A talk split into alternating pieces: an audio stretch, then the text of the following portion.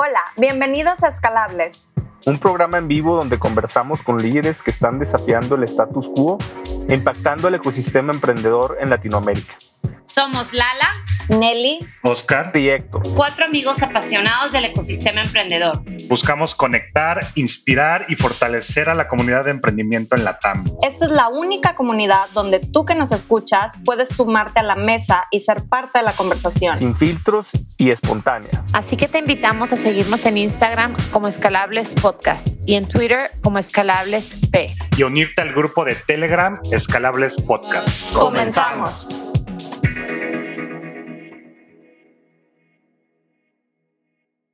Hola, buenas noches, ¿cómo están? Bienvenidos a Escalables. Pues nosotros estamos muy contentos por el invitazo que tenemos el día de hoy aquí en la mesa de conversación. Tenemos a Santiago Zavala, bienvenido Santiago.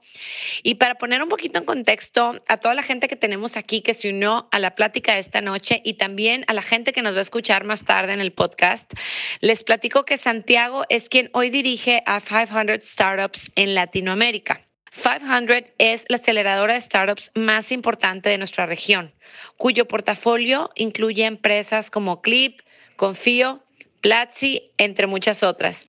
Antes de ser parte de, de 500, Santiago fue fundador de Mexican VC, uno de los primeros fondos de venture capital en la región. También participó como fundador y organizador de varias comunidades de desarrollo de código y hasta el día de hoy Santiago sigue programando activamente. Santiago participa en comunidades de emprendimiento como facilitador, speaker, como lo son South by Southwest, Inc. Monterrey, Startup Weekend, entre muchas otras. Entonces, sin más, prefiero pasarle el micrófono a Santiago y que él nos platique un poquito desde su punto de vista cómo ha llegado hasta aquí y nos comparta algo de su historia. Bienvenido, Santiago. Me gustaría que nos platicaras de tu infancia, o sea, ¿cómo empezó todo? ¿Cómo, cómo empieza esta inquietud que te lleva a donde estás hoy? ¿no? Platícanos un poquito de la influencia que han tenido tus papás este, sobre ti y de ahí le seguimos. Claro, fíjate que es una historia, o sea, la verdad, me, me siento muy afortunado por muchas cosas y yo creo que esta es una de las, de las número uno que pues mis papás como que también venían ellos mismos haciendo emprendimiento tecnológico desde, desde muy jóvenes ellos, ¿no? Y de alguna u otra manera como que en cuanto nacimos, pues mi hermano que es más grande y yo, siempre nos pusieron como que en ese constante como ecosistema donde podíamos como que experimentar y aprender. Y pues como que la tecnología justo estaba sucediendo en ese momento, ¿no? O sea, yo me acuerdo la primera computadora que llevó mi papá a la casa y la desarmamos, la armamos, corrimos los primeros juegos con disquetes que tenías que programarles unas cosas ahí y todo era como en consola de texto. Y a mí desde chiquito como que pues tuve la fortuna de que me apasionó mucho ese tema de, la computadora y que mis papás como que pues me dieron siempre ese acceso a como que poder romper las cosas, a poder como que entender cómo funcionaban. Y mi papá, como te digo, estaba en ese momento haciendo varias empresas de tecnología y yo me acuerdo que pues siempre nos como que nos trataba de llevar de vez en cuando a esas reuniones o, ¿sabes? Si se iban a desvelar haciendo algunas de, de, de los proyectos que estaban haciendo, pues no era raro que, pues no sé, fuéramos a pasar tiempo ahí en, en la oficina, ¿no? E incluso me tocó, pues, algunas de, estas, de estos proyectos que empezaran en la sala de la casa y entonces como que empaparme de, de no sé, ¿no? Como es ese, esa energía mágica que sucede cuando un proyecto está empezando y cuando hay todo ese optimismo de que, de que van a salir muy bien las cosas. Digo, para azares del destino también me tocó vivir lo contrario, ¿no? Y ver cuando las cosas se pusieron difíciles y lo, lo, frustrante que puede ser y lo dañino que puede ser cuando las cosas se ponen relativamente complicadas. Pero bueno, ahora sí que también podemos como que ahondar eh, en ese lado de, del emprendimiento que pues es el, el, más retador. Pero creo que una de las cosas, o sea, como que uno de los momentos como más, ¿sabes? No sé, como de impacto y, y así recordando esas memorias, una vez que yo estaba jugando con una patineta en la oficina donde estaban haciendo un proyecto, donde había mucho estrés porque tenían que terminar algo y yo estaba seguramente haciendo mucho ruido y distrayendo a la gente. Y alguien de, de esa oficina como que se, se, dijo, no, ya, esto, o sea, esto no, no va a funcionar. Y como que me agarró y me dijo, no, a ver, ven, te voy a enseñar lo que estamos haciendo. Y estaban programando, ¿no? Y yo ya había visto un poco de eso, pero me acuerdo que esa fue una de mis primeras interacciones de tratar de entender cómo es que con ese código pues terminaban creando estas páginas de internet y estos programas que en ese momento estaban haciendo. Entonces, pues sí, creo que, digo, hay, hay muchísimas historias que les podría contar de toda esa aventura, pero pues como que eso me llevó desde muy chiquito, porque aparte, o sea, La otra parte que quizá es interesante de entender en este proceso es que justo me tocó el momento donde estaba empezando el Internet y donde con muy poco de repente podías hacer mucho, ¿no? Entonces yo me acuerdo como por ejemplo de eso, crear mi primer, mi primer sitio de HTML estático y tratar de hacer una comunidad alrededor de eso, ¿no? Y, era un momento donde pues todo estaba como que por descubrirse. Como que muy interesante este, recordar esas anécdotas de, del inicio del Internet. Eh, no sé si ahí este, me tengo, es que me puedo seguir platicando de estas locuras mucho rato. No, y encantados de escucharte con esto, Santiago. Pero a ver, platícanos, ¿cómo fue que eh, bueno, ya nos has estado comentando un poquito estos pasos que te han estado llevando a donde estás ahorita. ¿Qué fue lo que te atrajo de, este mundo que, te jaló que ahorita ya estás de, partner de 500 Startups? Que bueno, eh, no sé, platícanos, pero eh, ¿cómo empezaste, ¿cómo empezaste ahí? ¿Qué fue lo que te llevó a estar ahí? Claro, o sea, la cronología es justo en esas épocas que empiezo a aprender a programar, creé un foro en Internet cuando tenía como 15 años, ¿no? Y, ese foro creció mucho, me enseñó cómo era el proceso de crear una comunidad en Internet. Nunca la logré monetizar, pero pues aprendí muchísimo. Y de ahí, un poco más adelante, pues durante la carrera, freelanceé muchísimo y aprendí mucho de cómo era el proceso de desarrollar software. Más hacia el final de la, de la, de la carrera, termino haciendo un emprendimiento aquí en México, una red social para Latinoamérica que no nos funcionó, pero aprendimos muchísimo. Y el último semestre termino trabajando para una startup de Silicon Valley y acabando la carrera me mudo para allá. Y en paralelo en todo ese tiempo, desde las primeras comunidades que había hecho, pues como que seguimos siempre haciendo eventos y conociendo personas. Entonces, una de esas personas que conocimos, que fue, es, un gran emprendedor de, Silicon Valley, que es David Weekly, nos había invitado a un evento que era un hackathon, donde pasábamos 12 horas programando por gusto. Y nos gustó tanto el evento en Estados Unidos que lo replicamos en México. Entonces, pues esa comunidad había crecido muchísimo aquí en México. Y cuando termino mudándome finalmente a trabajar en ese, en ese startup de Silicon Valley, pues lo que pasa es que pues ya teníamos como que mucha gente aquí en México que pues nos conocíamos, que habíamos estado haciendo todo este tema de comunidades muy padre. Y pues un poco yo viviendo allá como que empecé a abrir un poco de camino eh, con otras personas de tratar de conectar estos dos ecosistemas. Entonces después de que llevaba un año viviendo allá, y sentía que ya había como que terminado mi misión principal por la que me, había unido a esa startup, que después fue toda una aventura padre porque terminó siendo un éxito y, poder vivir como que ahorita que, mencionaba Héctor, toda esa parte como que también fue algo muy, muy interesante, que ya no me tocó estando en la empresa, pero pues sí teniendo un poco del upside. Eh, pero bueno, entonces teníamos como que esta serie de factores, ¿no? O sea, había mucha gente de Latinoamérica que estaba a través de nuestras comunidades, pues tratando de conectar con Silicon Valley a través de nosotros yo creo que estaba llegando al, fin de ese ciclo y de repente como que bromeando con David fue que él, dice como, ah, pues deberíamos de encontrar una manera de encontrar capital para todos esos proyectos que están sucediendo en Latinoamérica. Y mi reacción inmediata fue con la, no, o sea, eso no tiene nada que ver con lo que yo vengo haciendo. Yo llevaba 10 años programando, estaba trabajando en una startup, estaba viviendo mi sueño de estar en Silicon Valley, pero luego me di cuenta que pues David era una de las pocas personas que yo conocía que podía tener el acceso a ese capital y evidentemente nuestras comunidades teníamos el acceso a muchos proyectos que necesitaban ese capital y pues era, hasta cierto punto yo sentía como egoísta, como que no explorar más el tema y, fue de ahí que nos aventamos a tratar de hacer una serie de diferentes experimentos que no funcionaron y el último experimento que sí funcionó pues fue hacer el fondo que fue Mexican VC y eso fueron pues es una aventura del 2011 al 2013 más o menos y en 2013 decidimos como que hacer un siguiente vehículo convencemos a Five Funded de hacerlo juntos y de ahí nos hemos echado tres fondos. Entonces, como que es un camino un poco largo, ¿no? O sea, son dos décadas de progresión, de, estar experimentando cosas alrededor de, diferentes temas, que, que, todos como que al final, o sea, como dice Steve Jobs, ¿no? Que los puntos no se conectan hacia adelante, sino para atrás.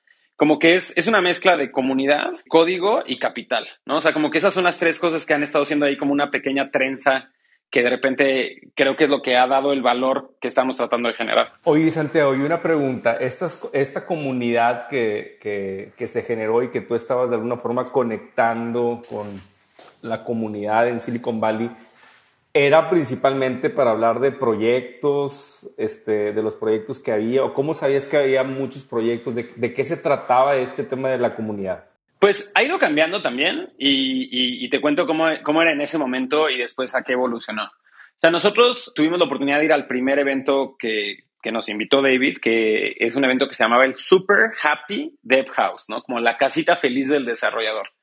Y literal eran 12 horas de programar por gusto con tres reglas básicas. Tenía que ser inclusivo, tenía que ser productivo y tenía que ser divertido, ¿no? Y entonces la idea es que no fueras a hacer algo de tu trabajo, sino que crearas algo como en ese momento. Y al final, si con las mismas reglas que tienen ustedes aquí de no hacer como que un tema de venta, eh, más bien como compartir lo que habías creado, pues podías dar una charla de cinco minutos. Y entonces como que inspirabas a todos los demás a aprender de lo que aprendiste ese día. Y de broma, pues yo, bueno, ni tan de broma, más bien como que muy inspirado por lo que habíamos vivido ese día, pues me acerqué con, con ellos, con David y, y, Joel y Jeff, que eran los tres que lo habían empezado ese evento y estaban ahí. Les dije, oigan, esto está padrísimo, deberían de hacerlo en México, ¿no? O sea, deberían de expandirlo internacionalmente y empezar por México. Y, y hasta como que de manera hasta nerviosa, yo creo que como que no supieron bien cómo reaccionar, porque pues obviamente después entendería yo, pues ellos nunca habían estado en México, obviamente no tendrían una manera de hacer un evento de este estilo acá. Pero David, y, y, es como que una persona muy inspiradora y su forma siempre de como que conectar puntos y hacer que las cosas pasen, como que de repente se ríe un poquito y me dice, yo conozco a la persona perfecta que conoce un buen de gente en México, que tiene toda la energía para hacerlo y que de una u otra forma puede hacer. Y le digo, no, pues dime quién es, o sea, preséntamelo para que pues lo convenza, ¿no? Yo qué sé. Y me dice, no, pues tú. y de ahí como que nos llevamos la espinita unas cuantas semanas después empezamos ese evento en mi casa, seis personas, digo, al que habíamos ido eran 200 personas en una casa en Los Gatos, California. Eh, era la, la edición veintitantos que hacían. Y pues nada, empezamos seis personas en mi casa y lo empezamos a replicar cada seis semanas. Hubo mucha gente de otras ciudades que empezó a escuchar y venía al evento acá en Ciudad de México y nos decían al final del evento, oye, tienes que hacer esto en León o en Cuernavaca o en, San Luis, que una de las cosas que siempre hemos hecho es como que cuando vemos algo que funciona, pues lo replicamos. Pues yo les decía, no, yo conozco a alguien perfecto para hacerlo en León. Pues tú, ¿no? Y entonces así la comunidad creció muchísimo. Eh, del 2006 al 2010 más o menos, pasamos de estar casi al mismo tiempo empezó a través de la gente de Nearsoft eh, en Hermosillo. O sea, ellos vivieron una historia paralela muy similar de conocer el evento y llevarlo a Hermosillo y en conjunto lo llevamos a 16 ciudades del país. Entonces, eh, los proyectos no eran proyectos como de hablar de emprendimiento, no era que estuviéramos hablando de negocios o que viéramos a esas oportunidades de negocio que, que, que, quisiéramos, era todo un tema tecnológico de ver cómo, o sea, si, si ves la cronología del 2006 al 2010, pues estábamos viendo la introducción del iPhone ¿no? y de los smartphones. Y estábamos empezando a ver como que el desarrollo de las primeras App Stores, estábamos viendo hasta cierto punto como que el inicio de Twitter, el inicio de algunos de estos canales de publicidad más fraccionales que te permiten pues hacer experimentos rápidos. Y todo eso junto con servidores cada vez más accesibles y sabes máquinas virtuales que poco a poco fueron creando lo que hoy es Amazon Web Services y todas estas eh, plataformas. Entonces, como que era un momento muy mágico, donde todo estaba cambiando y, en cuestión de tecnología, pues te, empezabas a tener una serie de factores que te daban superpoderes cada vez más, ¿no? Entonces, como que era mucho de eso.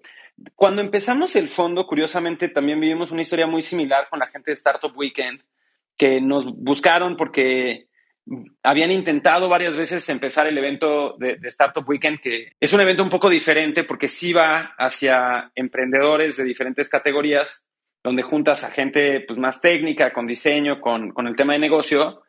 Y el evento es muy diferente porque el Dev House eran 12 horas de programación y el Startup Weekend es un evento de todo el fin de semana, donde el viernes compartes ideas de negocios y formas equipos y todo el viernes en la noche, sábado y domingo, creas un startup, ¿no? O sea, y no es que haya una metodología definida, sino que hay muchas ideas de cómo puede ser el siguiente paso, y, pero terminas con un, con un, idealmente con un producto que quizá interactuó con clientes eh, y, un, y un deck en, en, una presentación de cinco minutos al final.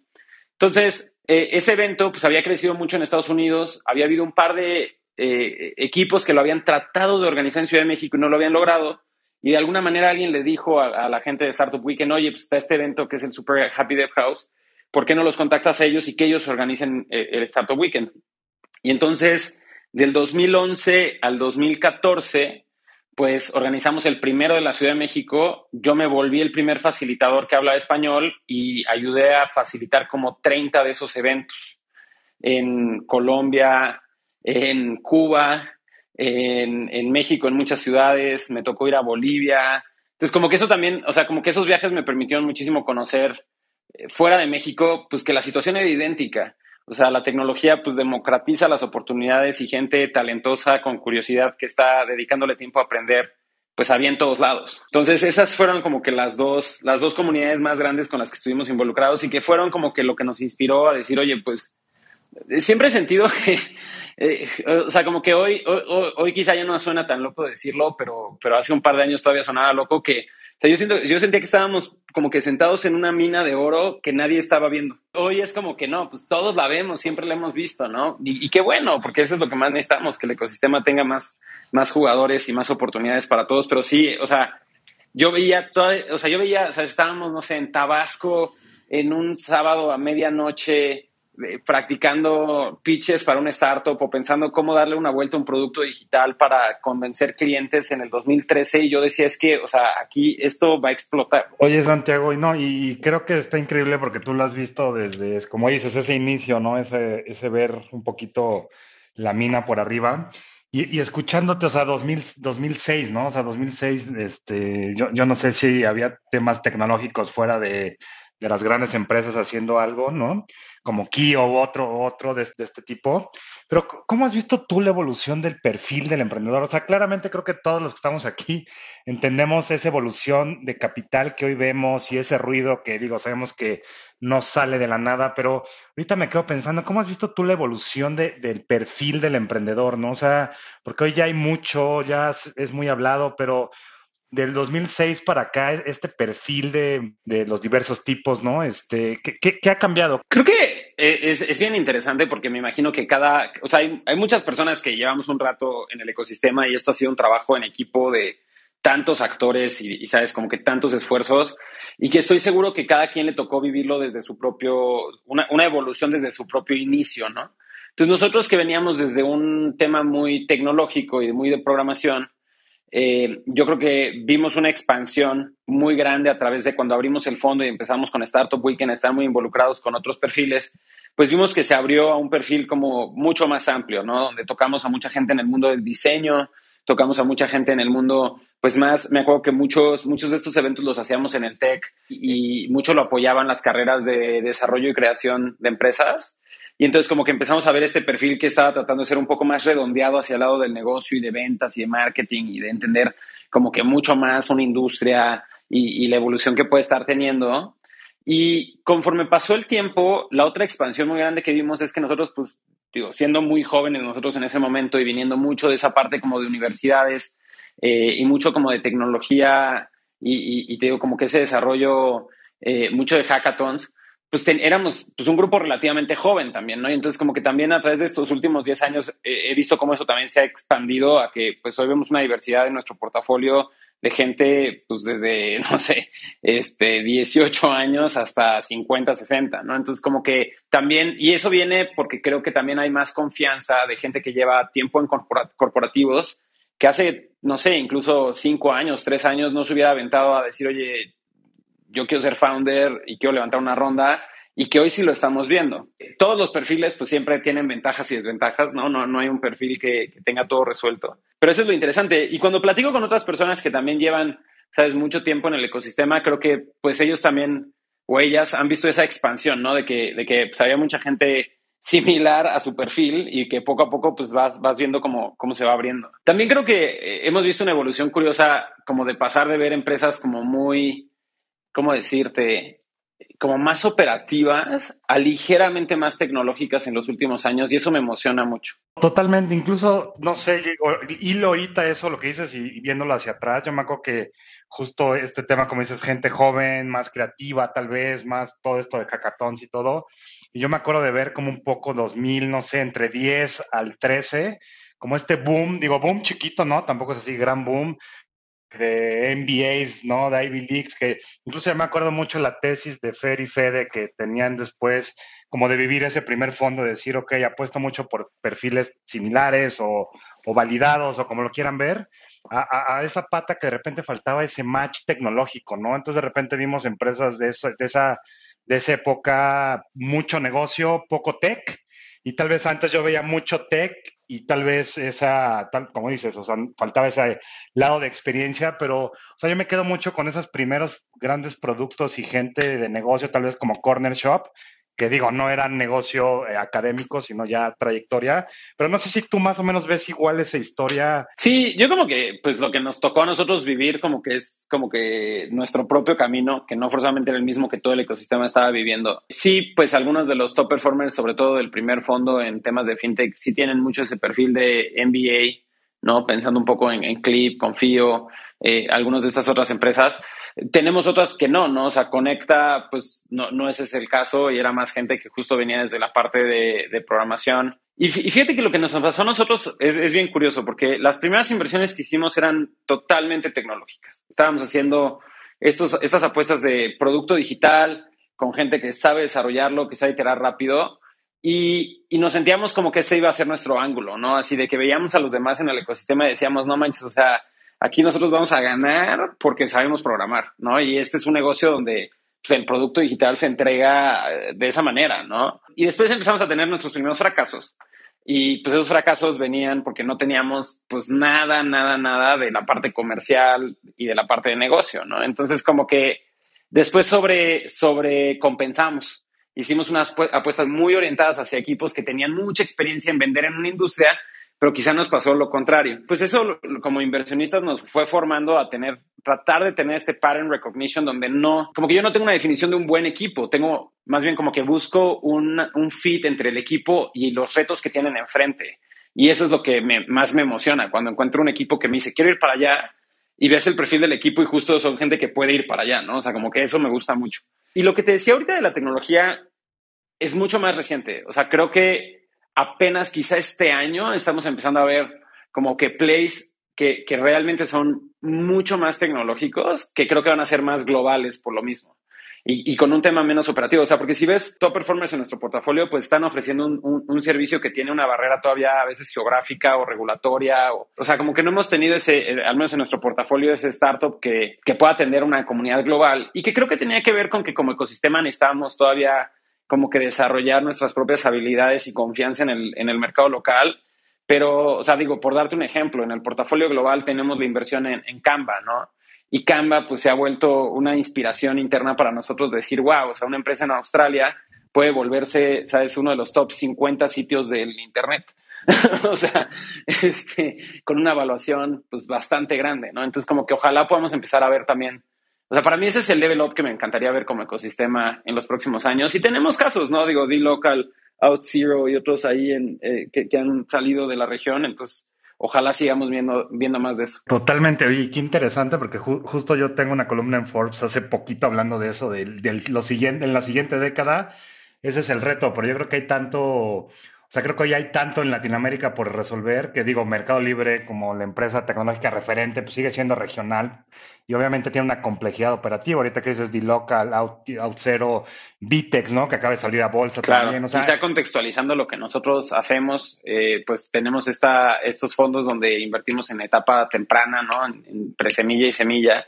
Y nos, pues, pues pretendemos ser muy buenos socios para estas empresas a través de traer la experiencia que hemos tenido corriendo esta estrategia de diversificación. ¿no? A nivel global hemos invertido en 2.500 empresas, en la, región, en, la región de Latinoamérica habla hispana en 240 y pues nos han tocado ver pues, más de 50, 60, 70 fracasos. Tenemos eh, algunos casos de éxito que, que nos inspiran mucho y, nuestro trabajo duro pues, es con las empresas que están en medio, ¿no? Entre esos, dos, entre esos dos temas. Y creo que sí, o sea, simplemente por el número de empresas que analizamos y el número de inversiones que hemos hecho en esta década, pues creo que hemos sido un laboratorio muy grande y ojalá eh, sepamos como que capitalizarlo en conocimientos como, como lo que acabas de decir de, oye, ¿qué funciona, qué no funciona? ¿no? Para mí, o sea, como que es, es tonto después de una década y analizar decenas de miles de empresas, jalar el gatillo todas estas veces, sí sigo regresando a que es un tema totalmente de seres humanos, de compromiso, de valores, de como que un cierto, pues sí, es un tema de ejecución y, y de poder convertir la, la, parte difícil del emprendimiento, ¿no? En, en, en, la parte real. Creo que cuando, cuando volteamos a ver desde muy afuera el ecosistema y hacemos todos esos, esos ejercicios, ¿sabes? Como digo, a mí me encantan y justo ahorita en mi mano tengo unos post-its aquí, ¿no? Pero ese esfuerzo como de estar en el pizarrón y soñar y pensar en todo lo que se puede hacer y mejorar algo, como que es muy fácil. El problema del emprendimiento, pues es que es, es, un tema de que todo lo que tienes está muy limitado, ¿no? O sea, tienes 24 horas al día, tienes el conocimiento que tienes, tienes los contactos que tienes para ir y tratar de construir un producto, un servicio que sea mejor que el de un eh, corporativo gigante. Tienes que encontrar una manera creativa, productiva y muy buena de ir y moverle. Y al final, pues nosotros lo que estamos tratando de hacer, pues es encontrar gente que tiene buenas posibilidades y tratar de mejorárselas, ¿no? O sea, tal cual. Este, y, ahí, pues digo, hay miles, o sea, es, una conversación potencialmente infinita de todas las maneras en las cuales uno puede tratar de llegar a, correr esa, esa, batalla, ¿no? Y por eso nosotros al programa le llamamos Somos Lucha, pues porque queremos ser parte de, esa, de ese proceso, ¿no? Ventajas competitivas, definitivamente encontrar unfair advantages es bueno. Cada día es más difícil porque justamente el mundo se ha democratizado, ¿no? Creo que eh, la, única manera de construir unfair advantages es avanzar mucho más rápido que el resto de las personas en tu industria en tener un producto posicionado.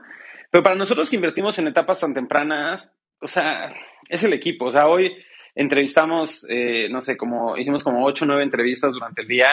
Y si te puedo decir, la parte que a mí más me, me, me deja ¿sabes? Emocionado después de una entrevista es cuando digo, híjole, es que yo no sé si podemos invertir o no, si está dentro de la tesis o no, no sé si es una buena estrategia o no, pero me encantaría trabajar con esta gente, ¿sabes? Ese es el sentimiento que a mí, pues sí, me, hace querer ser parte de algo. Oye, tengo dos preguntas. Has hablado, eh, este, has mencionado varias veces el fracaso y quiero que me platiques ¿qué es el fracaso para ti? Y que me cuentes, lo voy a ligar con mi segunda pregunta. Cuando nos estábamos viendo cómo llegaste hasta liderar ahorita, lo que hoy haces que, que lideras 500 startups en Latinoamérica. ¿Cómo ligamos el tema de Mexican VC? ¿Cómo se convirtió para nuestros este, escuchas del podcast y la gente que está acá abajo?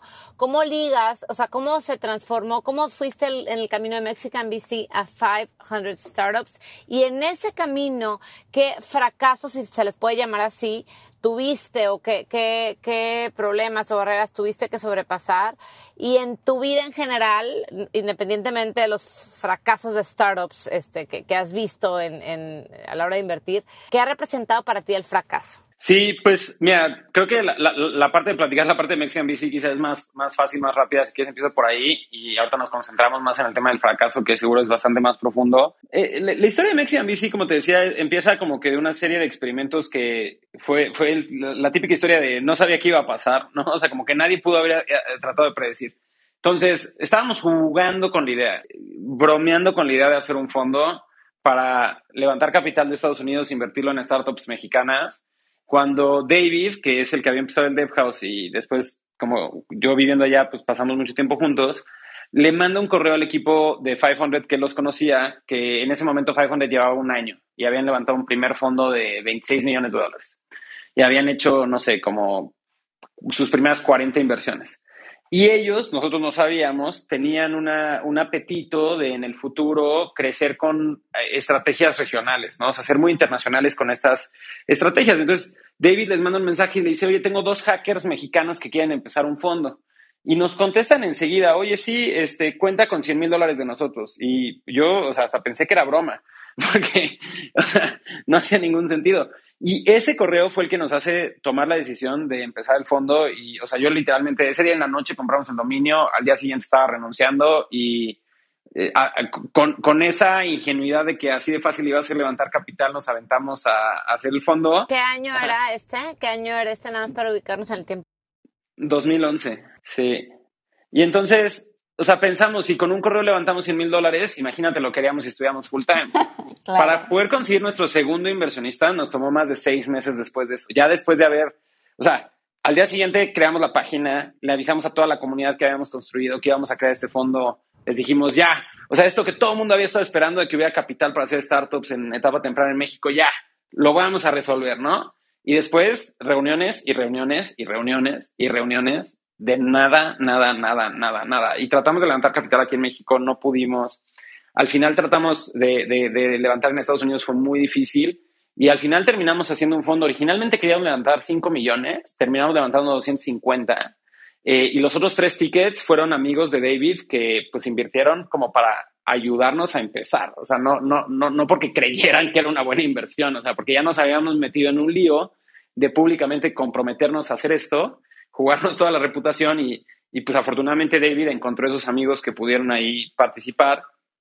Em, y un año después, 500 había invertido en un par de estas empresas, otras habían levantado en, en, dos, tres, tres empresas de las siete que invertimos y estaban muy felices con lo que habíamos hecho. Entonces les dijimos, oigan, ¿por qué no pues hacemos algo más grande? Y pues un poco como que nosotros pensamos que si lo hacíamos con su nombre, iba a ser más fácil levantar capital. Y entonces bromeamos de, oye, ¿por qué no lo hacemos juntos? Y ahí fue que empezamos la conversación de, bueno, ¿qué significaría eso? Y en 2013 es que anunciamos el inicio de Luchadores 3, donde ellos hicieron un compromiso de, de ser el, el, capital ancla para Luchadores 1, con la premisa de que operáramos ya con el nombre 500 para darnos un poco de, de, de más empuje en la parte de levantamiento de capital, pero también ellos tomar toda la parte del back office, para que toda la parte pues de operar un fondo del lado como financiero, legal, eh, de reporteo, de regulación, pues dar la confianza de que estaba muy bien hecho por ellos, ¿no? Entonces, e, esa fue la, la, transición a la que, con la que hicimos. Y en ese momento, pues 500 eran 12 personas, fuimos su primer fondo temático. Hoy 500, pues, sabes, tiene más de 25 fondos, eh, somos 200 personas alrededor del mundo, entonces ha sido también padre ver, pues a través de la ventana o de las diferentes ventanas de 500 en cada lugar del mundo, pues cómo ha ido evolucionando cada ecosistema, cómo ha ido evolucionando también nuestra propia estrategia, que no es idéntica, ¿no? O sea, lo que hacemos en Southeast Asia es diferente de lo que hacemos aquí, que es diferente que lo que hacemos en San Francisco, y que quiero pensar todos, pues nos estamos tratando de adaptar a la naturaleza de, cada uno de los ecosistemas. Entonces ha sido como que bien interesante. Eh, yendo hacia el tema del fracaso, ese sí es un tema como un poco más complicado porque como que filosóficamente yo como que me gusta mucho esta frase de que a veces ganamos y si no aprendemos, ¿no? o sea, este, eh, entonces cuando las empresas, cuando las inversiones nos salen bien, pues qué bueno, ¿no? Celebramos y, y, y, nos sentimos muy felices. Pero todo lo que nos sale mal, pues es un indicativo de cosas que vamos a poder hacer mejor en el futuro si internalizamos por qué salió mal y cambiamos nuestra, nuestra forma de operar para que en el futuro salgan mejor. Entonces, de cada una de las inversiones que fracasan en el portafolio hacemos un post-mortem donde tratamos de decir, oye, con lo que sabemos hoy de esa industria, de este equipo, eh, no sé, del reto que teníamos enfrente del cliente, del tipo de venta, etcétera, nos hacemos la pregunta de si debimos de haber invertido en esa empresa o no.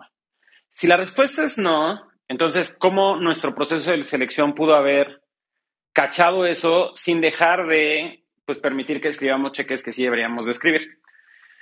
Y si la respuesta es sí debimos de haber invertido porque pues otras empresas con esa misma cualidad podrían últimamente ser exitosas, ¿qué debimos de haber hecho entre el momento en el que invertimos y el momento en el que fracasaron? Pues para disminuir las probabilidades de fracaso y aumentar las probabilidades de éxito.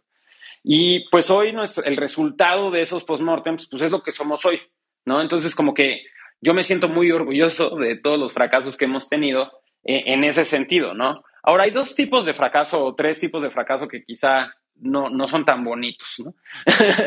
o al menos humanamente no son tan fáciles de recibir.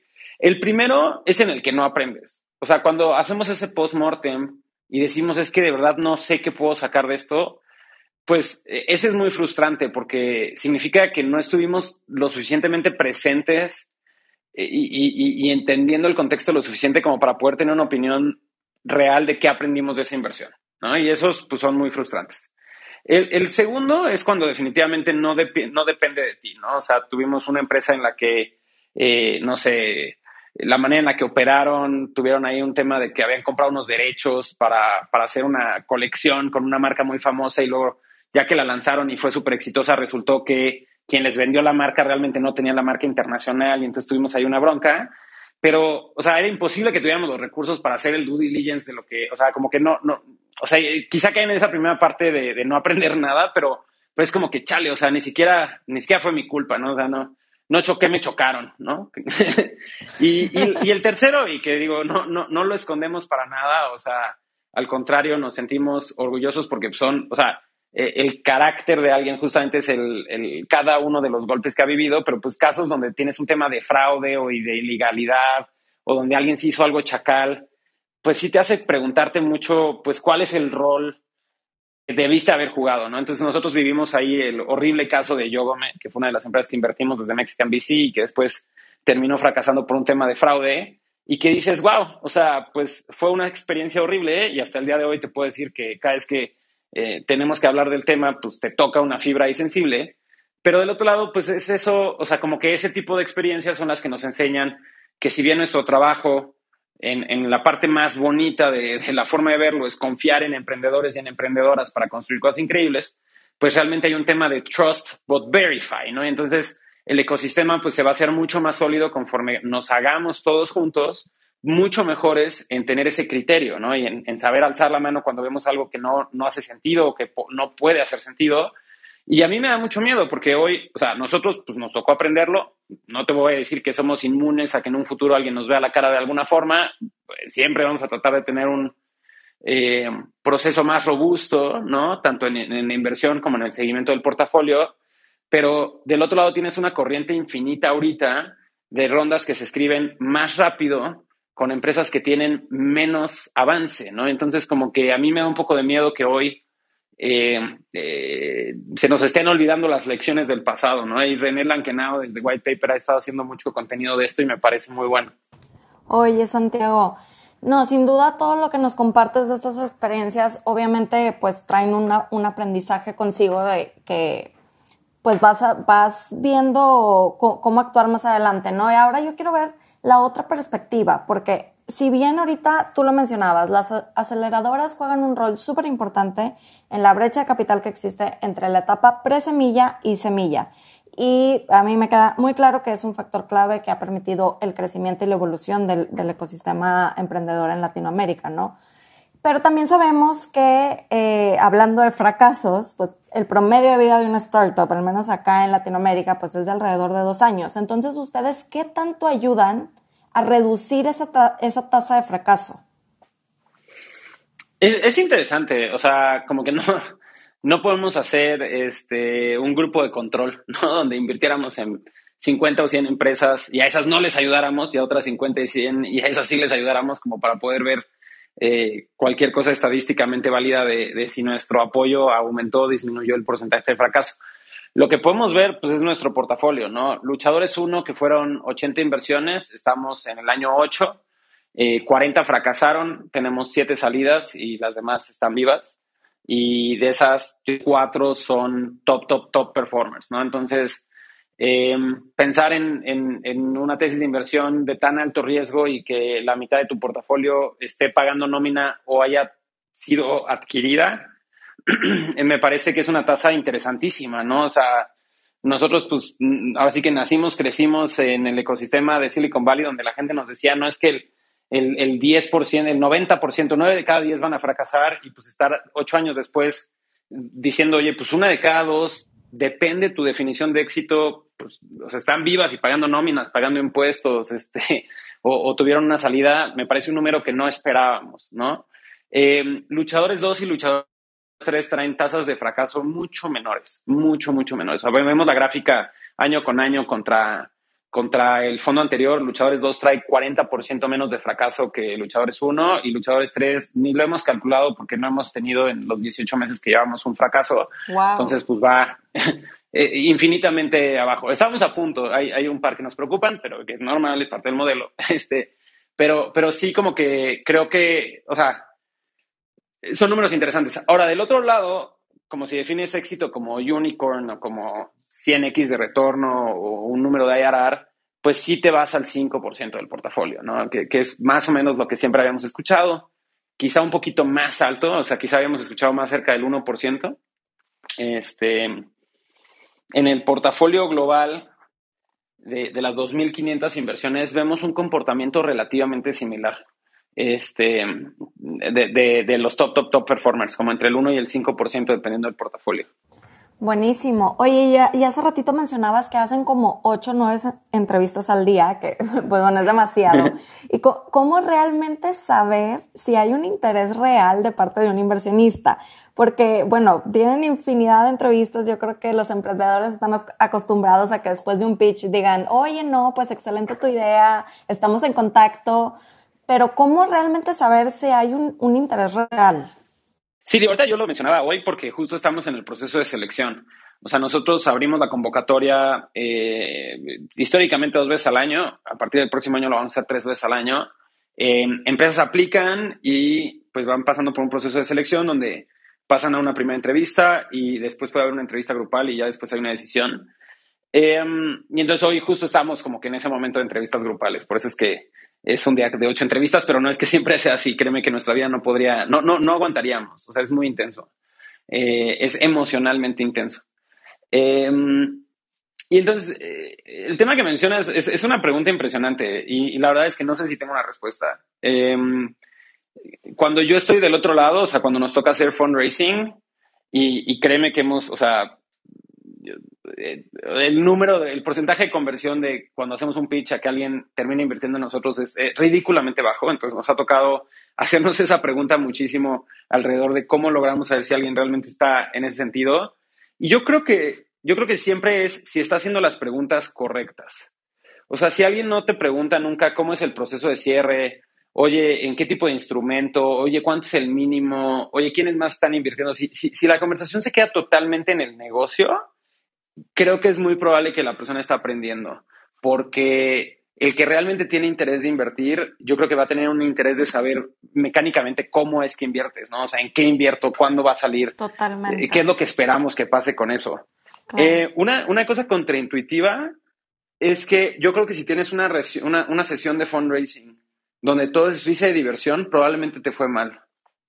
Este, o, sea, si hay muchas sonrisas y, y no hay preguntas difíciles, porque en el proceso de emprender, como que el, porcentaje de bateo es bajo, el riesgo es alto, eh, hay muchas hipótesis y en esas hipótesis hay incertidumbres y al explorar las incertidumbres normalmente no hay como que respuestas tan claras o, forzosamente tienes todo resuelto, ¿no? Entonces, creo que cuando enseguida un fondo ve que por ahí no va la cosa, pues no te va a traer las preguntas difíciles.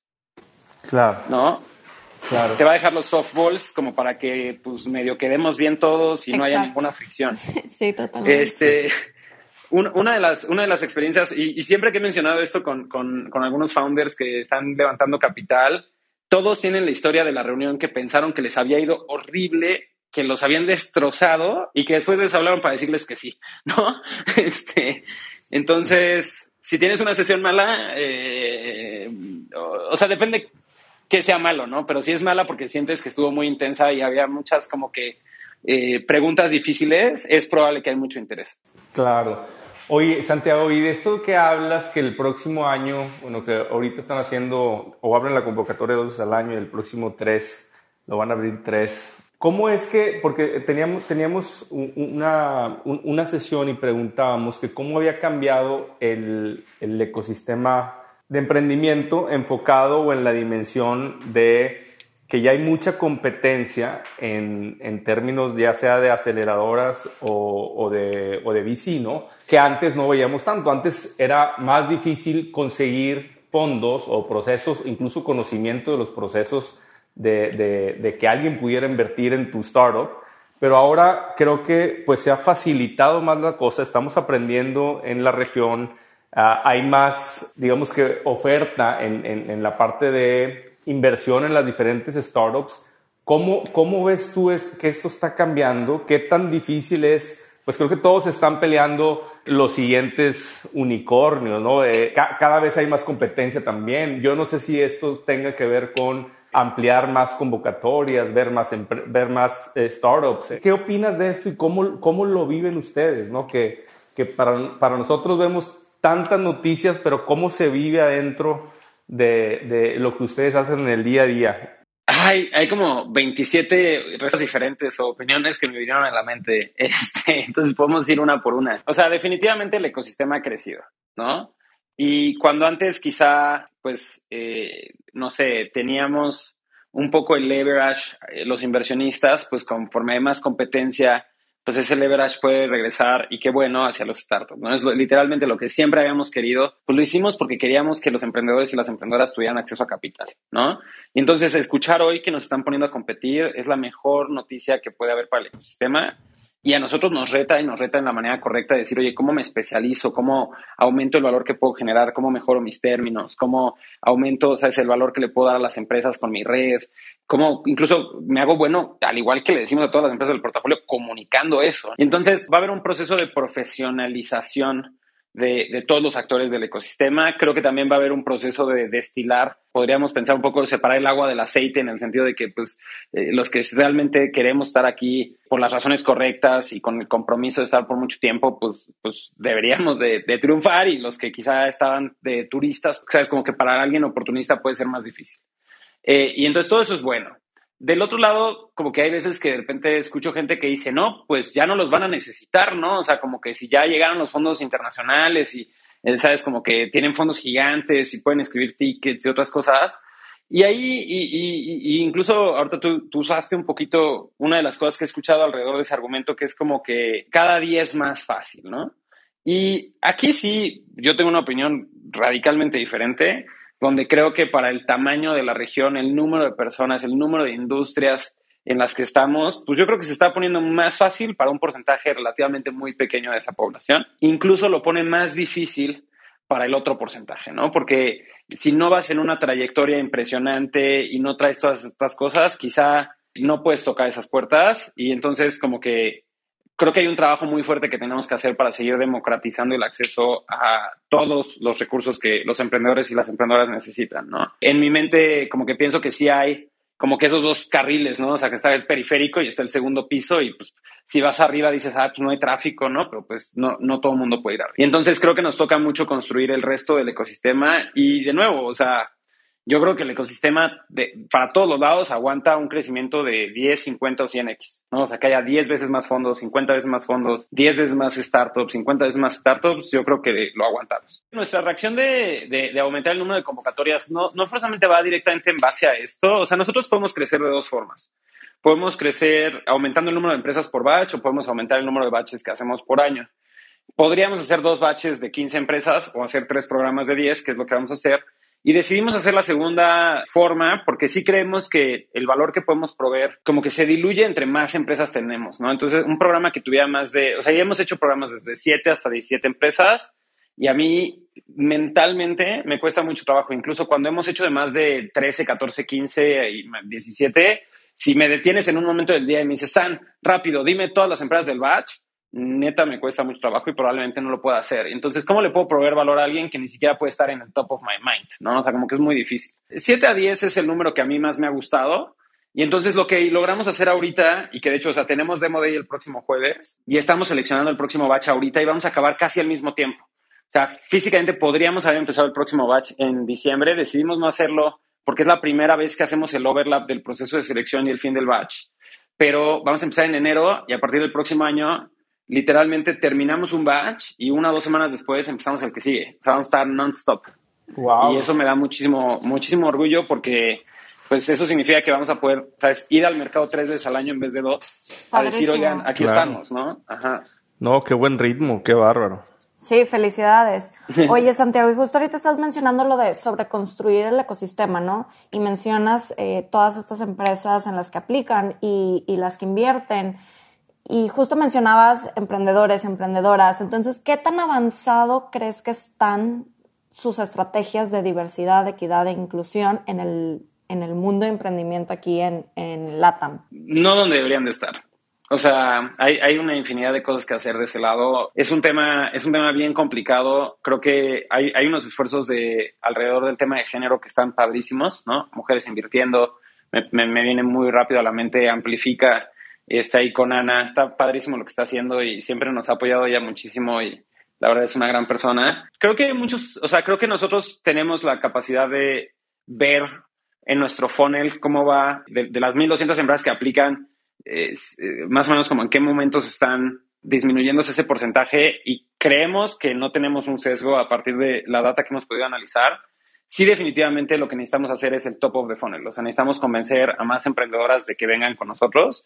Tenemos grandes casos en el portafolio, ¿no? Ahí pensando en el batch anterior, por ejemplo, Yana, ¿no? Con Andrea. Justo ayer estuvimos ahí con Maca y Andy de, de Raw. y en fin, ¿no? O sea, como que tenemos que hacer mucho de hacer eso. Nosotros en el equipo creo que estamos bien, somos cinco y cinco, pero hay un trabajo muy grande que tenemos que hacer en el tema de género. ¿Cuáles crees que sean las limitantes de las emprendedoras al, al, aplicar a un programa como luchadores? ¿Y, ¿Y qué están haciendo ustedes al respecto? Porque, bueno, personalmente pienso que a lo mejor no es un tema de pipeline, o sí, porque de, de performance no creo. O sea, ¿qué, qué, qué estarían haciendo al respecto? Consistentemente en nuestro batch, de el porcentaje que aplican al porcentaje que tenemos en el batch de participación es muy similar. Entonces, sí, nuestros esfuerzos hoy es tratar de hacer como que top of the funnel, ¿no? Creo que mucho de lo que tenemos que hacer desde mi punto de vista es que las emprendedoras en nuestra red puedan contar la historia de lo que ha sido para ellas. Creo que hacer también como que esa comunidad dentro y fuera del portafolio ha sido muy interesante, justamente porque nos ayudan a tratar de entender esto, eh, acciones específicas que podemos hacer. Por ejemplo, una de las cosas que hemos hecho es que nosotros cuando hacemos la convocatoria tenemos unos eventos que les llamamos de embajadores, donde eh, founders del portafolio invitan a la comunidad, ¿no? Eh, antes lo hacíamos presencial, hoy es remoto, ojalá pronto podamos regresar a hacerlo presencial, y platican de su experiencia en el programa. Y entonces una de las cosas que hemos visto es que sí hay una correlación directa entre cuando hemos hecho eventos de embajadoras, donde literalmente hacemos como específico para female founders, que terminamos conociendo empresas en ese momento que aplican y que terminamos invirtiendo. Entonces, desde mi punto de vista, hacer mucho de eso, pues nos va a ayudar en ese sentido, ¿no? Creo que hay mucho más en, en estos temas. Creo que cuando lo volteamos, volteamos a ver hacia todo el, el asunto de cómo ves la industria completa y la ves desde el lado del LP, creo que es importantísimo que haya mujeres invirtiendo, o sea, en, en cada una de las etapas de, de, de, este ecosistema.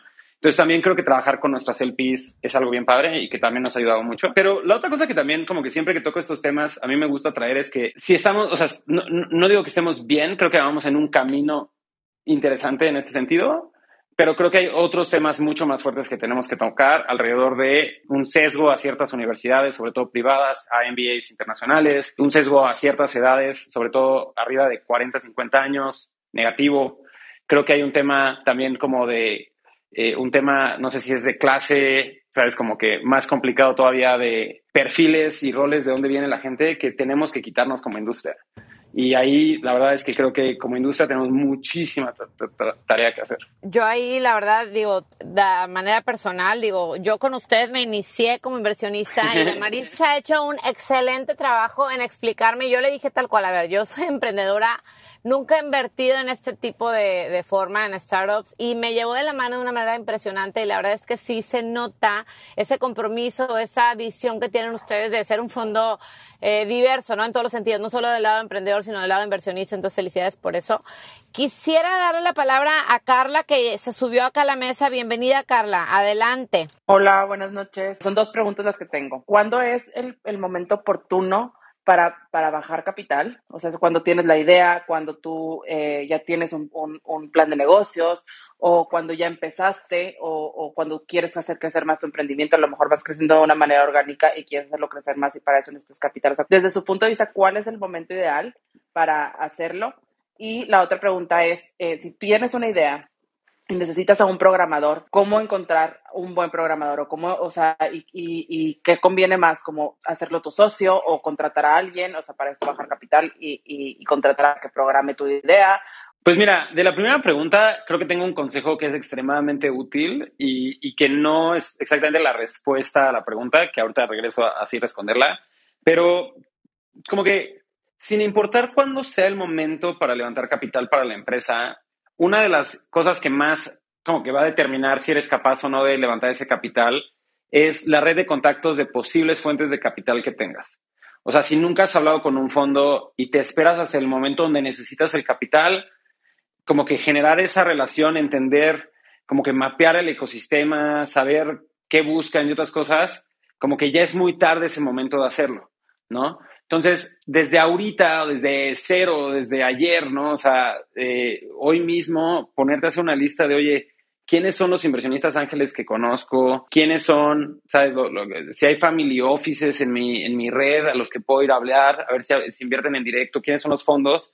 Y tratar de ir entendiendo, mira, este fondo, o sea, no sé, por ejemplo, eh, hace rato que, que Nelly mencionaba de Alta Ventures, ¿no? Es un fondo como de 70 millones de dólares, me imagino pues no sé, hace 10, 20 inversiones por fondo, va a reservar la mitad para, inversiones de seguimiento. Entonces, pues va a ser como entre 1 y 3 millones de dólares por inversión. Entonces, yo ya sé que no puedo ir con alta a pedirle 10 mil dólares, porque pues no hacen eso, hacen tickets más grandes, ¿no? Y, y, entonces puedes como que empezar esa lista, incluso algo padrísimo que puedes hacer es mandarles un mensaje y decirles, oye, yo no estoy hoy en el momento correcto para, para levantar capital, pero quiero platicarles de lo que estoy haciendo porque creo que en el futuro voy a estar. Y ya sea que te den una reunión o no, o que intercambies unos mensajes, eh, o sea, puede haber diferentes interacciones, les puedes decir, oye, ¿quieren que los agregue a mi, a mi correo de actualizaciones? Y entonces muchos, muchos emprendedores y emprendedoras que han como que eh, levantado capital muy exitosamente en nuestra red, justamente lo hacen así. O sea, dicen, oye, mira, yo pues hoy no estoy levantando una ronda que, del tamaño que tú inviertes, pero déjame, te mantengo cada mes o cada dos meses actualizado de lo que estás haciendo, de, cómo vamos. Y lo que pasa es que como fondo a nosotros eso nos da muchísima confianza. Porque cuando yo estoy viendo una empresa por la primera vez, me tengo que preguntar, hace rato hablábamos, ¿no? El tema del compromiso. Oye, este, este equipo estará comprometido con esto. Y si es la primera vez que los veo y nunca he escuchado de este equipo, pues no sé, ¿no? Pero si es un equipo que lleva un año mandándome actualizaciones, pues para cuando llega, ¿sabes? al momento donde nosotros podemos invertir, tenemos muchísima confianza. Entonces, yo te diría, empieza ayer, ¿no? A contactar gente, a tratar de entender ese ecosistema y generar esa relación. Después, ¿cuál es el momento adecuado para levantar capital? Eh, nosotros en la industria en inglés le llaman stage financing, ¿no? O sea, si un proyecto, no sé, construye esta gran empresa, pensando en una empresa así, no sé, impresionante, no sé, un, un Twilio, ¿no? Un GitLab, algo así. Si hoy hiciéramos como la lista de todo lo que tendrías que invertir para construir esa empresa como está hoy, pues son decenas de millones de dólares, si no es que más, ¿no? Y como nadie va a correr el riesgo de decir, oye, este equipo que nunca ha hecho nada, le voy a dar todo ese dinero para que construya eso, lo que hacemos es romperlo en etapas, ¿no? Y entonces, la etapa de crecimiento que necesita mucho dinero para marketing, para contratar mucha gente, para escalar el negocio, pues es la que menos riesgo tiene. Y entonces esa es pues normalmente lo que le llamamos el capital de crecimiento, ¿no? Growth stage. Y entre te vas yendo más temprano, pues va a haber diferentes riesgos. Entonces, en el momento más temprano, que ahorita lo que, la pregunta que tú decías de, de, de, poder encontrar un programador para llevar una idea al, como que a la realidad, pues es un riesgo muy grande. Y ese riesgo, entre más grande es, pues más difícil para alguien es comprarlo, ¿no? Eh, la gente que más va a estar cerca de comprar ese riesgo, pues es gente que o ya te conoce y confía en ti y tus habilidades, o gente que se, se dedica a invertir en esa etapa como nosotros que invertimos como empresa semilla, pero incluso nosotros, si alguien llega con una idea y nos dice, estoy buscando aprender cómo construir esa idea, muy probablemente le vamos a decir, híjole, pues aprende y regresa. O sea, o, lánzalo al mercado y regresa, porque sí necesitamos nosotros todavía esa validación del equipo, ¿no? De que es capaz de eh, crear esa tecnología. Y por último, la, parte que decía de encontrar el programador, o sea, hay dos partes. La primera es, hay muchísimas herramientas hoy de toda una corriente que le llaman no code, que te permite crear prototipos y hasta aplicaciones bastante funcionales sin que tengas que programar.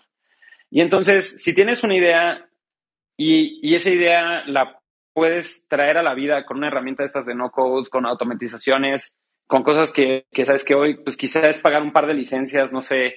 Eh, yo vi muchos negocios que corren ahí con Airtable o con Notion y unas cuantas integraciones con Zapier. Eh, ahí, o sea, como que hay mucho que puedes hacer sin eso. Y si sí requieres como desarrollo tecnológico, yo te diría que tienes que empezar a crear lo mismo que dije de programación, de, levantamiento de capital, pues lo mismo hacia el lado de tecnología. O sea, mapear, oye, esto que yo quiero desarrollar probablemente necesita, ¿qué tecnologías necesita? Oye, ¿y eso, dónde, dónde la gente aprende eso? La gente que sabe hacer eso, ¿dónde está el día de hoy? Y muy rápido te vas a dar cuenta de que todos estos lenguajes y herramientas tienen comunidades. Entonces, si vas y dices, oye, pues yo quisiera una aplicación, o sea, eh, no sé, es algo muy de inteligencia artificial o de data eh, iOS, como que buscar, oye, ¿qué comunidades existen en mi ciudad o país alrededor de ese tema? Y empezar a ir a esos eventos, ¿no? Y empezar a conocer gente y ahí mismo preguntar, ¿no? Eh, ahora, pues, como que una de las cosas que siempre he aprendido de ese lado es que si llegas, sabes, como de que, hola, vengo porque estoy buscando esto, este, dame valor, pues estas comunidades normalmente no reaccionan muy bien. Como que justo las comunidades es un tema de, dar valor y de recibir valor. Entonces, una de las grandes preguntas que tienes que hacer es ¿qué, qué, qué le puedo yo ofrecer de valor a esta comunidad para que también pues me ayude a encontrar esto, ¿no? Buenísimo, Santiago. Muchas gracias, Carla. Santiago, ahorita que, justo como para dimensionar un poquito cómo ha sido la evolución de 500 y vemos empresas como dices Top Performer y, desde un clip, desde un justo, ¿en qué momento es como este programa donde acompañan y el otro es solo como, un, como un VC? O sea, ahí cómo funciona 500. Sí, mira, nosotros tenemos, eh, pues como te decía hace rato, cada geografía ha adaptado un poco la, el modelo, ¿no? Luchadores tiene dos maneras en las cuales podemos hacer una inversión. La primera es a través del programa que hoy le llamamos Somos Lucha, que es este compromiso de acompañar a las empresas durante esos cuatro meses y después eh, seguir siendo socios por muchos años y agregar mucho valor. Y en el primer fondo que hicimos, en Luchadores 1, hicimos 73 inversiones así. Dentro de ellas está Confío, está Conecta, eh, está 99 minutos. Estuvo Jaxi, que fue la salida hacia Cabify, que nos hizo también tener una participación de Cabify. Y la otra ventana que tenemos, que también hacemos inversiones, es lo que le llamamos la, inversión directa, ¿no? Donde llega un, un, equipo que normalmente esperaríamos que tenga una buena respuesta a por qué el programa no es relevante. Muchas veces es porque justo son second, third time founders o el tipo de negocio que están construyendo como que no se acopla total y completamente con, con el programa. Y no es que, este, que digamos, ah, entonces tú no necesitas el programa, sino que es más bien como que la empresa no se puede adaptar a nosotros, entonces nosotros nos adaptamos a la empresa. Y entonces, junto con la inversión, tratamos de hacer un programa como más, normalmente más corto, donde agreguemos valor en una cosa.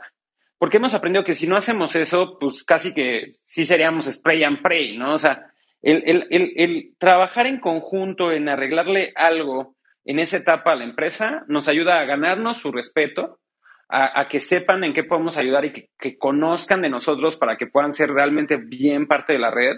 Y también a nosotros nos ayuda a conocer sus retos, ¿no? Saber en qué industria están, cómo trabajan.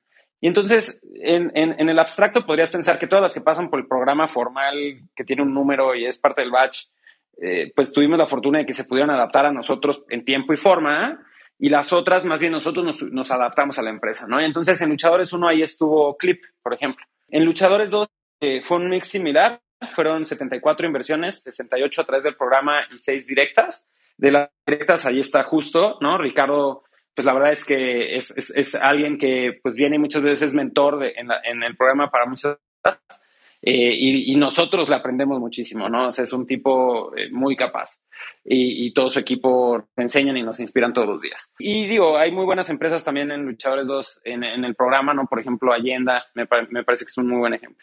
Y ahora en Luchadores 3 estamos haciendo un mix diferente. Vamos a hacer 130 inversiones, de las cuales 100 van a ser en el programa y 30 fuera del programa. ¿No? Entonces, eso te debería de dar una impresión de que estamos aumentando el porcentaje fuera del programa pero también estamos duplicando el número de empresas. Y, y nada más como para ya terminar ahí de clarificar un poco nuestro modelo, porque aparte es, una parte de la cual casi nunca hablamos, pero que también está padre compartírselas, es que nosotros siempre hablamos de todo lo que les acabo de decir, porque es el, punto de entrada.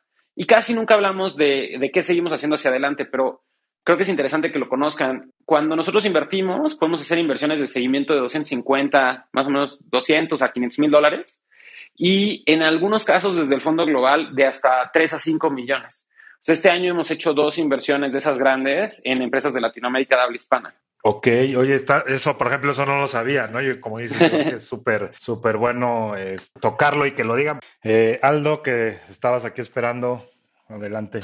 Claro, perfecto. Digo, alineado con lo que decía Oscar y lo que has respondido, Santiago, creo que me encanta eh, la evolución que ha tenido 500. Me gustaría que nos comentaras un poco del tema de KPIs, cómo ha evolucionado en tu programa de aceleración y que ahora yo creo que ya no es tanto un tema de aceleración, somos luchas, sino es como realmente ir a la batalla, donde te enfocas qué tanto en el tema del equipo y en el tema de buscar producto, product market fit, pero otro, y eso es algo que en algún momento tú y yo platicamos y creo que es un buen diferenciador de 500, que a diferencia de, de de la base o el core de un fondo de decir, pues te voy a dar un múltiplo al LP o la distribución de ese múltiplo, creo que de repente has tocado y, espero que lo compartas de el impacto de empleos en la región, en Latinoamérica y fuera de Latinoamérica que están haciendo las empresas de tu portafolio.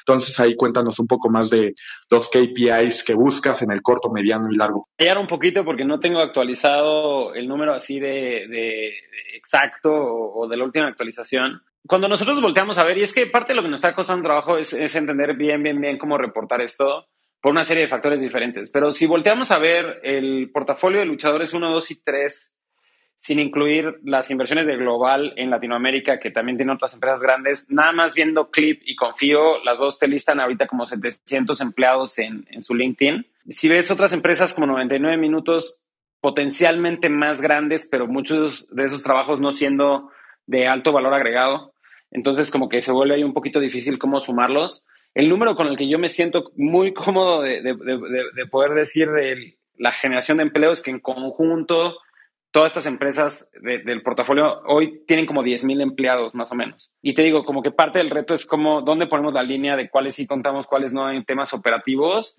pero esto es siendo muy conservadores. O sea, esto es siendo, o sea, son 10 mil empleos de valor agregado de gente súper talentosa que está aprendiendo a construir producto digital y que tienes razón, esa es literalmente la métrica que para mí como que más me gusta o me obsesiona, porque en verdad ese es talento que hoy se está formando y que mañana ya sabe hacer todo lo que una startup necesita y puede salir y emprender mucho más fácil, ¿no? Entonces, como que parte todo lo que hemos platicado hoy es el resultado de un grupo de gente como Contrarian que hace media década, una década se aventó a tratar de hacer algunas cosas y más bien lo que me emociona es que dentro de 5 o 10 años vamos a empezar a ver los resultados de, un ecosistema literalmente mil veces más grande que el que existía en 2010 o 10 mil veces más grande y entonces se va a poner muy bueno. La métrica que nosotros nos gustaría medir en el futuro y que también, también hace un par de decisiones complicadas, pero nuestro Big Hero Audacious Goal, o sea, lo que nosotros como equipo nos hemos puesto es que nos gustaría en la próxima década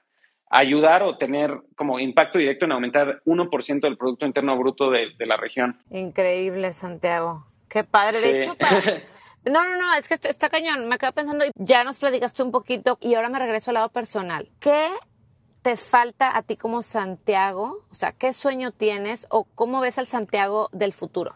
Tú define qué tan futuro, qué tan lejano, qué tan cercano. Ya me estoy pasando un poco al lado personal. Platícanos un poquito de eso y luego nos seguimos con Manolo. Sí, o sea, a la primera pregunta, digo, en, en un tema estoico, la verdad es que nada. O sea, me siento creo que una de las cosas más bonitas que me pasó en, en algún momento de la última década es como que este sentimiento donde la, la parte más importante, yo creo que para ser feliz, eh, que, he podido aprender es que como que tienes que aprender a valorar lo que tienes en vez de tratar de valorar lo que no tienes, ¿no? Porque en cuanto lo, o sea, como que te, te acostumbras mucho al status quo, entonces como que hay esta cosa en el, en el mundo estoico donde te hacen este ejercicio donde te dicen, a ver, piensa lo que más quieres, lo, lo, lo, lo que más te sientes orgulloso de tener. Eh, luego piensa que lo acabas de perder, ¿no? Te lo acaban de robar, o tu casa se quemó, sabes, tu familia le pasó algo. Y ahora recuerda que no es el caso, todavía los tienes, entonces eh, como que aprovechalo. Y yo me siento tan afortunado de, de, de, lo que estamos viviendo ahorita que, o sea, como que no siento que me haga falta nada, al contrario, quiero detener el tiempo para poderlo saborear y, y sabes, como que cada día tratar de sacarle eh, pues este jugo ¿no? de conocimientos, de, de, oportunidades. Eh, obviamente, pues sí hay una ambición de, de, seguir construyendo cosas. Para mí ahorita hay una serie de temas que me tienen un poquito ahí como obsesionado alrededor de cómo logramos nosotros mismos seguir, seguirnos reinventando con tecnología. ¿no? O sea, nuestra tesis de inversión completa hacia los startups es que la tecnología está cambiando el juego en todas las industrias y pues eso también nos incluye a nosotros. Em, hace unos años, hace como tres, cuatro años, eh, empecé el camino de crear lo que hoy es nuestro sistema de aplicaciones, que es donde aplican todas las empresas para el programa. Y ese, pues lo hemos ido mejorando un poquito cada, cada, cada batch. Eh, ahora estamos piloteando ahí un pequeño experimento que si gustan eh, darle una, una visita, se los agradeceríamos mucho y todo el feedback nos sirve, que es descubre.bc que ahorita pues, es un agregador de noticias de emprendimiento eh, en, español, eh, que al mismo tiempo nos está permitiendo pues ir como que mapeando los jugadores que están como de Crunchbase para la región. Y, es difícil porque encontrar el bandwidth en, en, las noches o fines de semana para ponernos a programar y, crear cosas nuevas dentro del contexto de herramientas internas o aledañas a, a, lo que hacemos en el fondo no es fácil, pero yo creo que para mí es eso, o sea, como al principio platicaba de comunidad, código y cultura, creo que la última década he estado como que muy fuerte en, el tema de, de capital la parte de comunidad siempre nos ha acompañado, pero también creo que tengo un poco de deuda técnica ahí, que tengo que seguir haciendo más cosas divertidas en ese lado.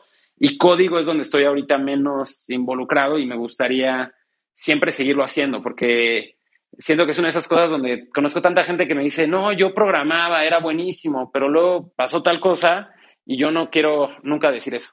Queremos aprovechar para pues tocar unas breves preguntas un poquito más personales, aprovechando que Lala ya, ya tocó ese tema. Por todo lo que nos platicas, híjole, pues yo creo que eres una persona sumamente ocupada. Entonces, a ver, ¿qué, qué haces para ser productivo? ¿Qué, ¿Qué consejo nos puedes dar al respecto? Uf, pues no sé, o sea, creo que hay muchos. Me, me he obsesionado en mi vida con, con este tema y eh, no sé, como que hago muchos ejercicios alrededor de auditar mi agenda, por ejemplo, y tratar de ver realmente si, si estoy tomando la decisión correcta de cómo paso el tiempo durante el día. Una de las cosas que a mí más me sirve en el, en el, en el microcosmos de, de un día es eh, si, si, lo logro, y, te diría que lo logro quizá tres, cuatro días a la semana, que mi primera actividad del día muy temprano es eh, revisar lo que voy a hacer en ese día, hacer una lista de tareas y despuesito hacer lo, que yo le llamo un brain dump. O sea, escribo ya sea en un cuaderno o en la computadora el equivalente como a dos o tres páginas de lo que sea que tengo en la mente. Y no, no sabes cómo eso me ayuda a, aclarar, o sea, como hacer eso y al mismo tiempo planear mi lista de tareas eh, del día me ayuda muchísimo a, a, ser productivo. Y la otra cosa que pues es parte de mi, de mi receta de cocina para, para mi productividad es que trato de hacer lo mismo a nivel semana y a nivel mes y a nivel año, ¿no? Entonces, eh, cada lunes o domingo me gustaría pasar un poco de tiempo siempre como que viendo qué hice la semana pasada, qué voy a hacer esta semana. Lo mismo hacia el fin del, del mes, hacer un cierre del mes y, ver si, y, y, normalmente en el mes es donde me pongo metas y puedo verificar si las logré o no. Y pues en el año también, ¿no? Tengo la, la, fortuna de que mi cumpleaños cae casi a la mitad del año, entonces también mi cumpleaños me sirve ahí como un medio checkpoint a la mitad. Este, pero sí, y, mucho de esto viene de haber leído muchos libros de productividad. Creo que el que más me gusta es eh, Atomic Habits. El, el último hack de productividad que uno de mis socios me ha hecho eh, aprender y que realmente era mi debilidad más grande también es el aprender a decir que no a cosas. Creo que sin duda esa es la manera más productiva de quitar una cosa de tu lista. No es sencillo y es algo que sigo trabajando porque, como pueden ver, mi efusividad me hace querer siempre hacer más cosas, pero esa es, esa es la, la que más tengo que trabajar siempre. Oye, ya para cerrar, ¿qué consejo le darías a alguien que va empezando, que, que quiere emprender? Creo que, digo, después de toda esta, de esta charla, como que una cosa que me inspiraría es como que no lo piense tanto. O sea, creo que, creo que muchas veces sobrepensamos si vamos a ir por el camino correcto o no, cuando realmente el camino de emprender como que es, es un camino de, de volvernos mejores emprendedores, ¿no? De, de crear nuestras propias habilidades para emprender. Y entonces muchas veces como que dudamos si empezar con este proyecto o no, si hacerlo todo o nada. Y realmente, o sea, como que lo más importante es avanzar. Creo que una de las cosas que a mí me hubiera gustado más como que tener claro al principio de mi, de mi, mi, mi carrera como emprendedor también era como que el sentirme la libertad de comprar emprendimientos como pequeños, ¿no? O sea, como todo, pues hay talla chica, extra chica, mediana, grande, etcétera. Y no tienes que directo pasar de nunca emprendido a, hacer algo gigante. Para mí los eventos, por ejemplo, de todo lo que platicaba del Dev House y de Startup Weekend, para mí me formaron como emprendedor porque pues aprendí a hacer esas cosas que, o sea, sabes, como que eran muy difíciles en su momento para mí, decir, oye, voy a conseguir prestado un lugar, voy a conseguir eh, que el catering para la comida, voy a vender unos boletos, voy a imprimir unas, unas playeras. Y, y, pues en su momento eso era retador, ¿sabes? Para mí como, y, y, había un riesgo, ¿no? ¿Qué pasa si no llega la gente o si no me pagan o si termino perdiendo? O sea, como que, y aprendes desde llevar la, las cuentas, ¿no? Y, oye, hay que conseguir un speaker, bueno, ¿cómo consigo a alguien? ¿A quién? ¿Cómo lo contacto? Etcétera. Y, pues eso fue súper valioso. Creo que en, su momento ni siquiera lo, lo, veía de esa forma y voltando hacia atrás yo creo que eso ayuda muchísimo. Creo que muchas veces queremos como que nuestro primer sencillo pues sea, sabes, el, el, top uno en la lista ahí de, Billboard, ¿no? Ajá. claro. Te agradezco el que nos hayas dado este tiempo para compartir, para que nos platicaras de tus experiencias. La verdad es que se nos pudieran ir fácil dos horas más. Este, mil gracias. No, fácil. O sea, está muy, interesante la plática. Es todo lo que has hecho y todo lo que has vivido y tus perspectivas. Entonces, pues nada, nada más agradecerte este, por tu tiempo. Espero que hayas disfrutado de esta plática. Agradecer a, todo, a todos los que están abajo. Este, invitar a los que, también a los que se subieron a platicar con Santiago, a los que nos van a escuchar próximamente cuando salga el podcast, e invitarlos a, la comunidad de Escalables Podcast. Somos ya un poquito más de 300 personas en el, en el Telegram, Escalables Podcast, así nos pueden encontrar. Sí, buenísimo. Y digo, igual agradecerte, Santiago. Yo, yo, yo me quedé con muchas preguntas, pero pero bueno, ya haremos una segunda, eh, una segunda sesión. Oiga, no, de verdad, mil, mil este, gracias por la invitación. Estuvo padrísimo y cuando guste nos echamos el, el round 2. Pues gracias a todos. Muchas gracias, Santiago, nuevamente. Y pues nos seguimos, seguimos conectados por los diferentes canales digitales. Gracias, por, escucharnos. Recuerda que estas pláticas se graban en vivo a través de Twitter Spaces, donde tú puedes participar y ser parte de la conversación. No pierdas la oportunidad de platicar con nosotros. Síguenos en Instagram y en Telegram como Escalables Podcast y entérate de quiénes serán nuestros próximos invitados.